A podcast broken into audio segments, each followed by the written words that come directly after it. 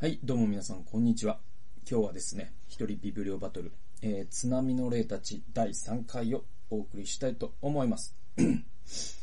えー、まあですね、あの、東日本大震災から、えー、もうすぐ10年が経つということで、まえー、東日本大震災のことを、まあ、語ろうという、えー、まあ、そういうシリーズでございます。まあ、つ、えっ、と、リチャード・ロイド・パリーさん、早川書房から2018年に出た、この書籍ですね、僕、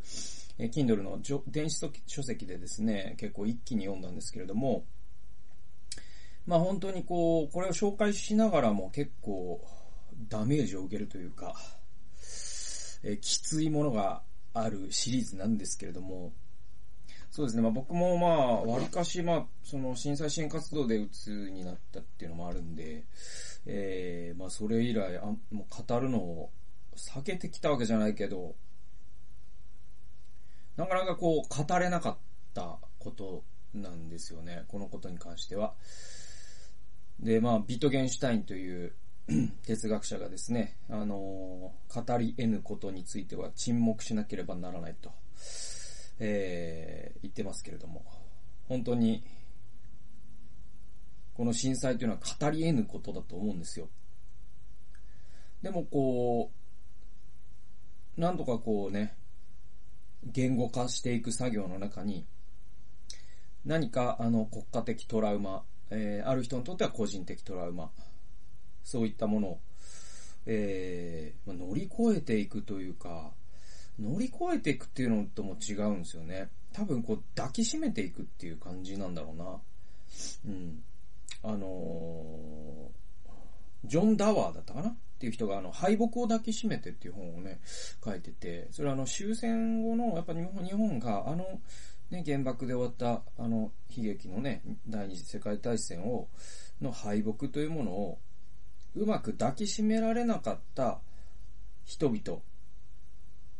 の歴史として、実は戦後の、今、えっ、ー、と、75年が経つんですかね。うん。えー、その、歩みでもあった。あれをどう処理していいかわからなかったところに日本の実はその戦後の思想的混乱があったんじゃないかっていう言っていて、じゃあそれを本当に直視するところからしか我々は始められないんじゃないかっていうことなんですよね。で、多分東日本大震災も結構そういうところあって。で言うと、やっぱりこう震災直後にすごく饒舌に喋ってた人っていたんですよね。まあそれはツイッター上とか、あネット上とか、あるいはまあテレビでも、ラジオでも、饒舌に震災について話していた人たちっていたと記憶してるんですけど、僕はそういうものにすごいね、眉唾というか、饒舌にこのことについて喋る人を信頼しないようにしようって、どっかで、心のどっかで思ってて、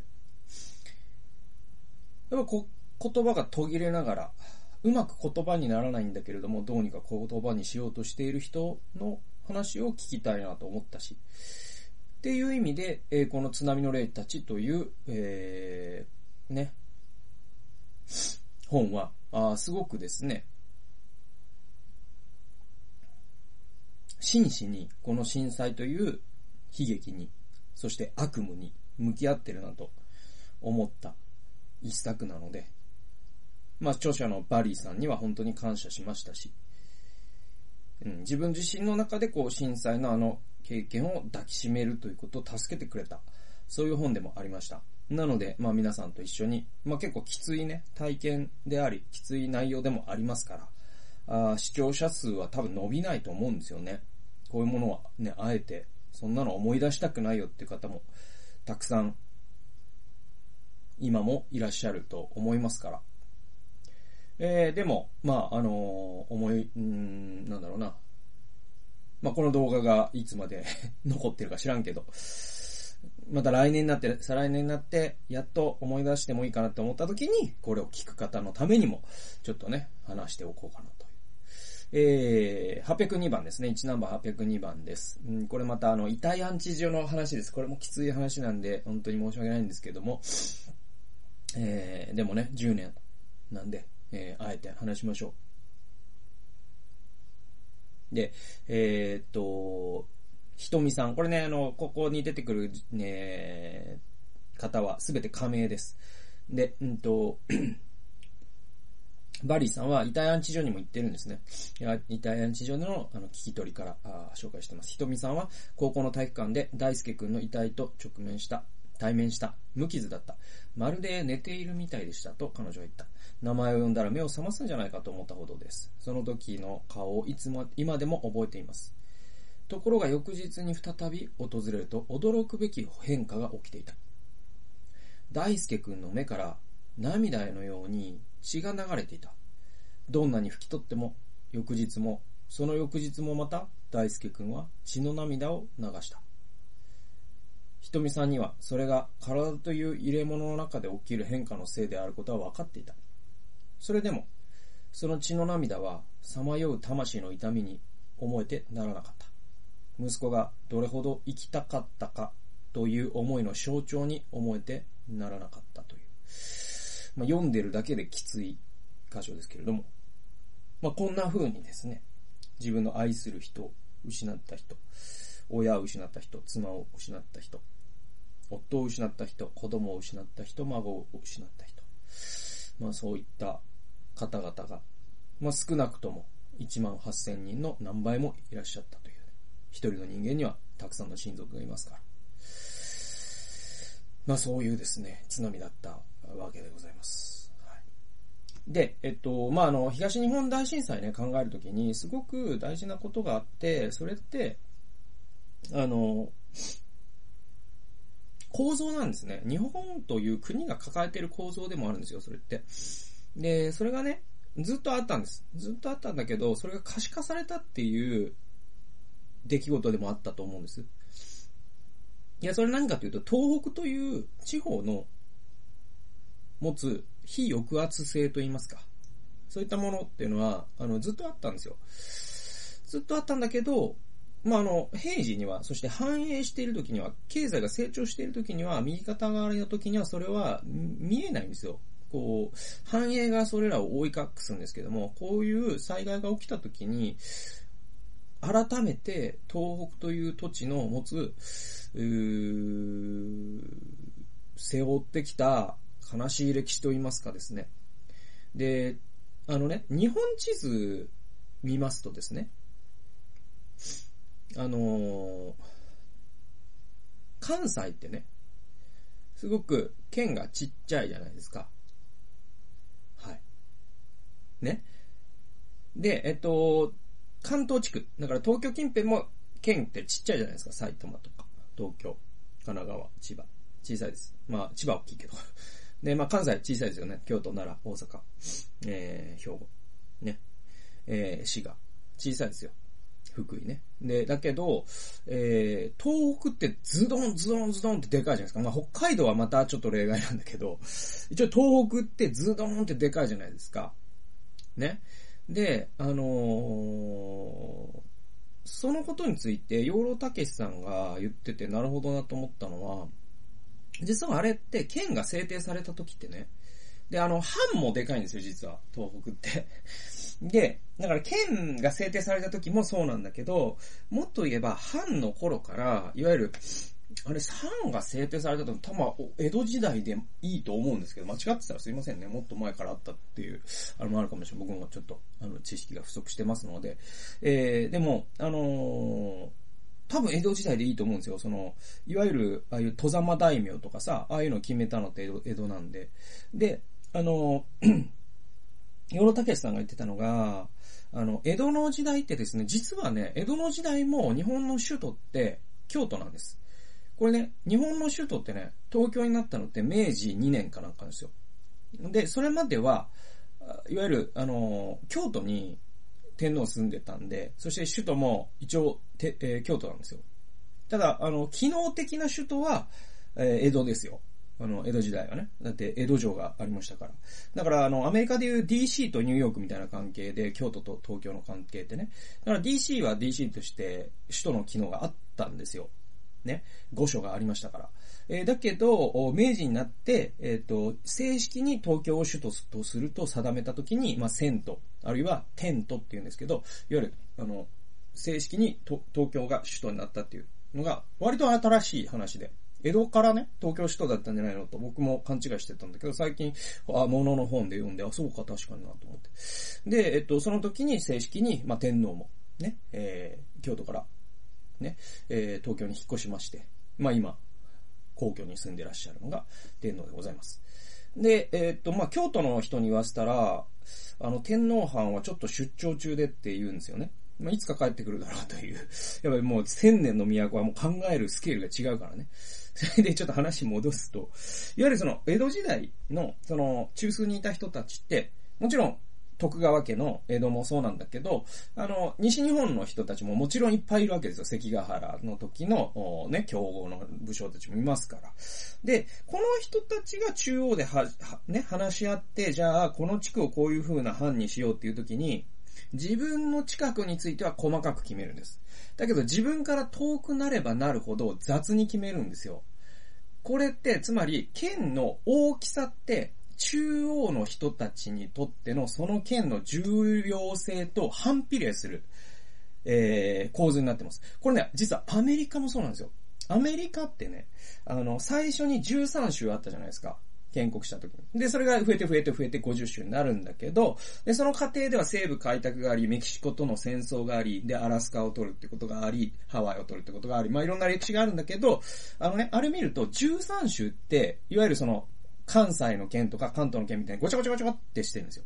だけど、西部の州とか、ノースダコタとかね、ワイオミングとか見てください。もう雑も雑ですか。あれはつまり DC にいる連邦政府の人にとって、あの、それぐらいの、なんていうか、雑な扱いを受ける脳の中で、あ、この存在が小さくなればなるほど土地は大きくなるんです。つまり、まあそれは、まあ細かいこと知らんと。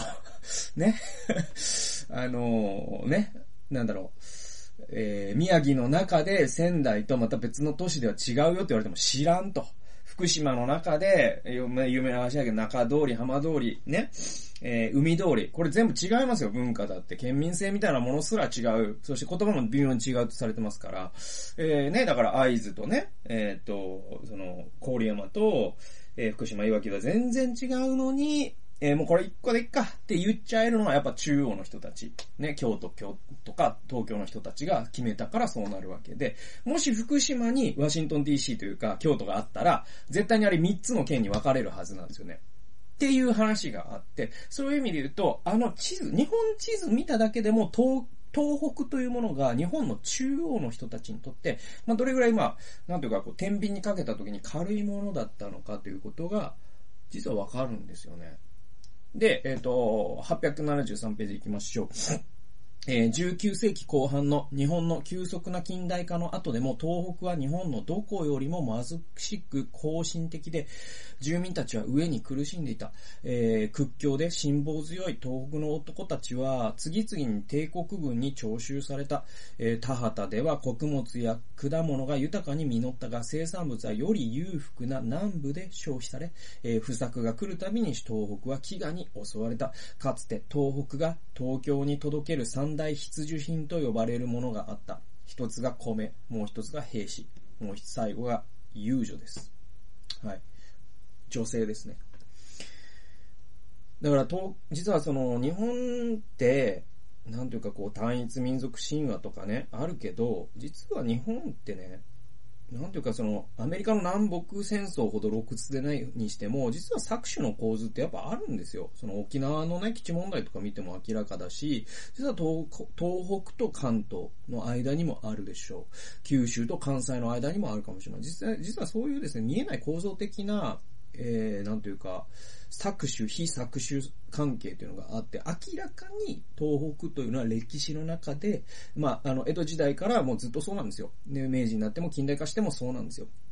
で、まあ、あの、例えば、オールエイズ三丁目の夕日ってそうじゃないですか。で、あれってね、上野駅が東京の玄関口ですよね。東京の玄関口っていくつかあるんだけど、上野駅っていうのは東北から来る人の東,、えー、東京の玄関口です。だから現在でも東北新幹線の駅は上野駅にありますよね。で、えー、で、上野駅に着いたのが、なんだっけ、六ちゃん？えっ、ー、と、堀北真希が演じていた。で、彼女は東北の人じゃないですか。で、ああいう風にして、まあ、あの、金の卵と言われた労働者たちが東京、ね、まあ、関東圏にブワーッと集まったことによって、高度経済成長というのが成し遂げられたというのが、日本の、えー、ね、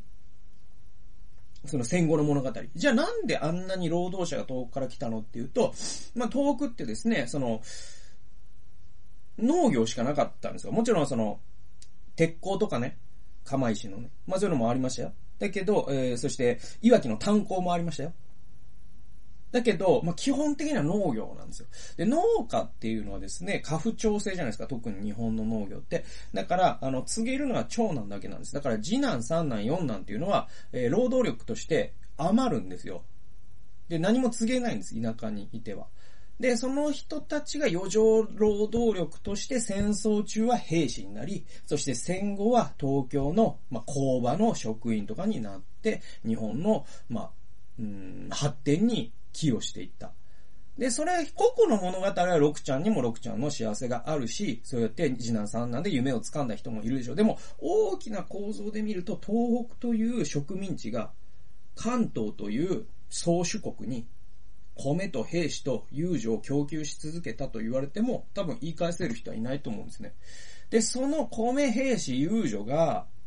えー、どんどん変化していきます。さらに石炭もありました。鉄もありました。だけど、これらも廃れました。そうした時に何になったかというと、原子力発電所からの、えー、電力となり、っていうことがあった中の、あの3.11で、ああ、そういうことが確かに起きてたんだってことがわかるわけなんですね。で、特にですね、会津というところはすごく悲運な土地で、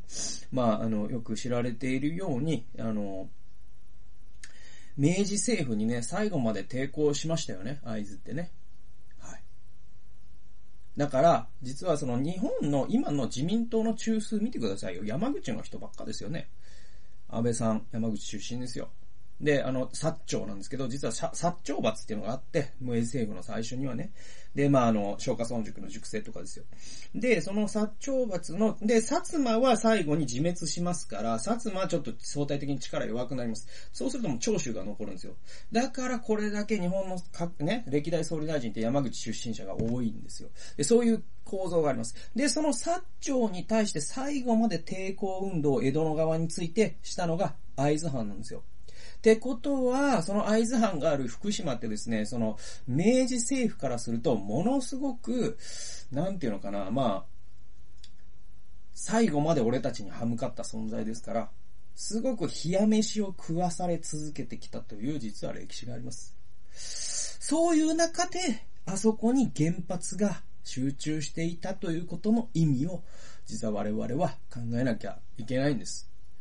はい。で、これね、知らないじゃ済まされなくて、僕も、それって原発事故の後に福島に通うようになって学んだことなんだけど、だから僕も知らなかったんです。でも知らないということは、実は、あるね、あの、構造的差別があるときに、それを知らないということは、か、差別を温存する側、差別を肯定する側に無意識に回っているのと同じことだよっていうことは我々は知っておくべきで、なのでこういったことも考えながら、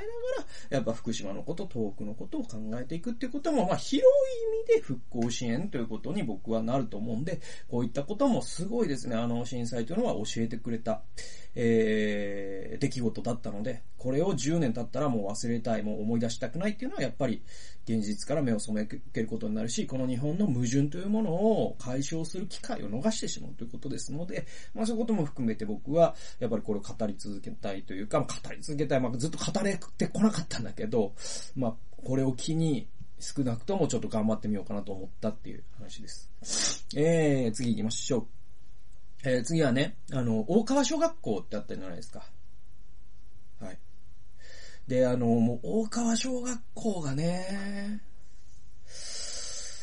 もうね、本当にね、このね、あのー、津波の霊たちで僕が一番ワワクワクするというともう本当語弊ありすぎなんだけど、まあ、とにかく夢中で読んだくだりが大川小学校のくだりで、本当にね、あのね、大川小学校ね、結局、えっ、ー、とね、なんだかな、70、えー、4人が死んだんだったかな。まあ、とにかく、あの、ほぼ全員亡くなったんですよ。で、その、お亡くなったっていうのは、あのー、どういうことかというと、校庭に避難してたんですよ。で、実は、その時に、子供の中に、ここにいたら死んじゃうべと。先生、ここにいたら死ぬっしょと。あの丘に登るべって言って登ろうって提案した子供がいたとされてます。それを先生が制して、いや、校庭に集まれとマニュアルに書いてあると。ね。で、そのまま、その先生も含めて死にました。えー、で、問題は、そんなやりとりがあったのかどうか問題にまで発展し、裁判になっていきます。このあたりは本当に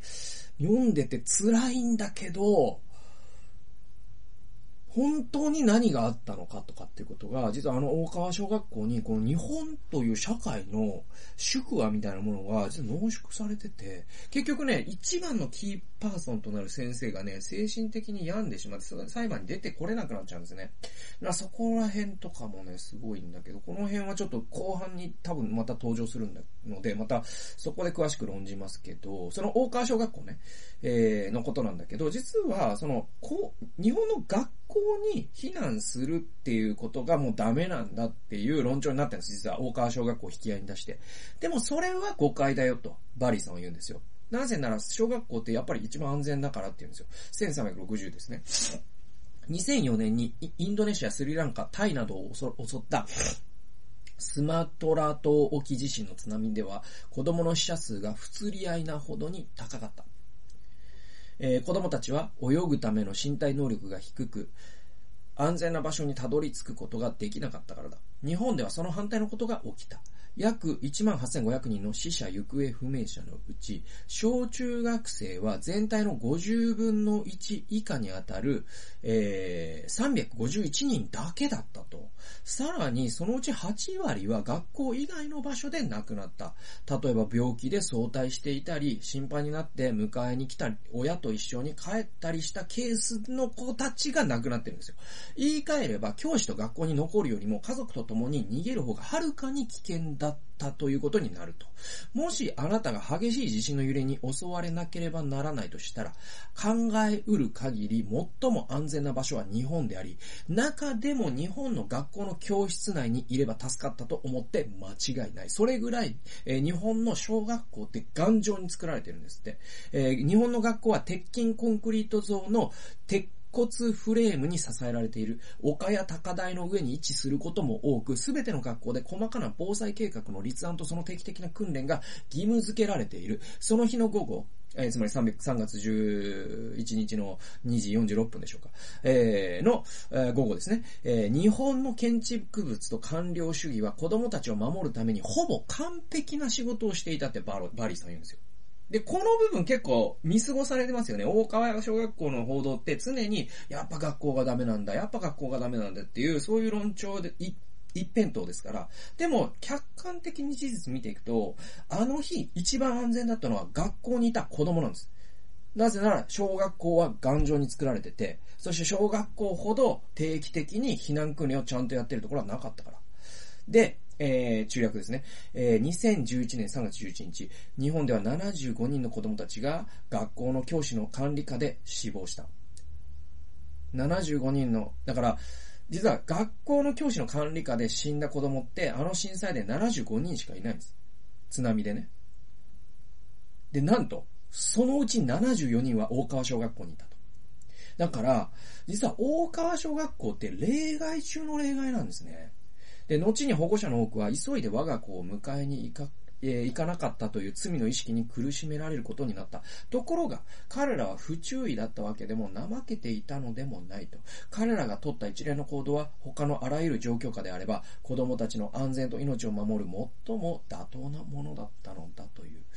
えー、これね、本当に冷静な分析で、本当にこんなこと僕報道でね、テレビとかの報道で特に聞いたことなかったんで、あ確かに数字だけ見たら本当にそうなんですよね。えー、大川小学校ってもう例外中の例外で運が悪かったんですよ。だから、あの日、最も安全だったのは、学校の先生に、まあ、えー、なんていうか、指導されて避難した子供たちが、小学生たちがあの日最も安全だったし、今後もきっとそうだろうとパリーさんは言うんです。だって、なぜなら、多くの子供たち、ね、あの、死んだ子供たちっていうのは、学校にいなかった子供たちの方が圧倒的多数だったからなんですよ。だけど、まあ、大川小学校では、本当に運の悪いことに、あの日死んだ75人の小学生のうち74人までが大川小学校にいた。それほど例外的に不運なケースだったってことなんです。なんでね、あの、大川小学校のことを報道した一つの弊害が、次に日本で大きな震災があった時に、あ、やばい大川小学校みたいになる子供を学校から連れ出さなければ、これ一番やっちゃいけないんですよね。逆なんですよ。子供、学校にいる子供が実は一番安全なんです。建物の構造上も、その、まあ、グラウンドという広い場所があるってことも、えー、また先生ね、大人に導かれている。そして大人、その、その先生たちっていうのは日々避難訓練をしている大人ですから。一番安全なんですよ。だからここね、実は事実を誤解してる人がすごく多いんですよね。ということでもう25分経ってしまいましたね。まあ、この話題僕あんまり30分も40分もやってるとちょっとダメージがでかすぎるんで、このぐらいにしておきましょう。ちょっとずつやっていきましょう。で、ちょっとずつやることで、まあ、3月11日10年目に備えてですね、まあ、皆様と共にこのね、なんというか、まあ、追悼の道でもあると思いますから、一緒に備えていきたいと思います。という、というわけで、今回は津波の霊たち第3回お送りしました。最後まで聞いてくださってありがとうございました。それではまた次回の動画及び音源でお会いしましょう。さよなら。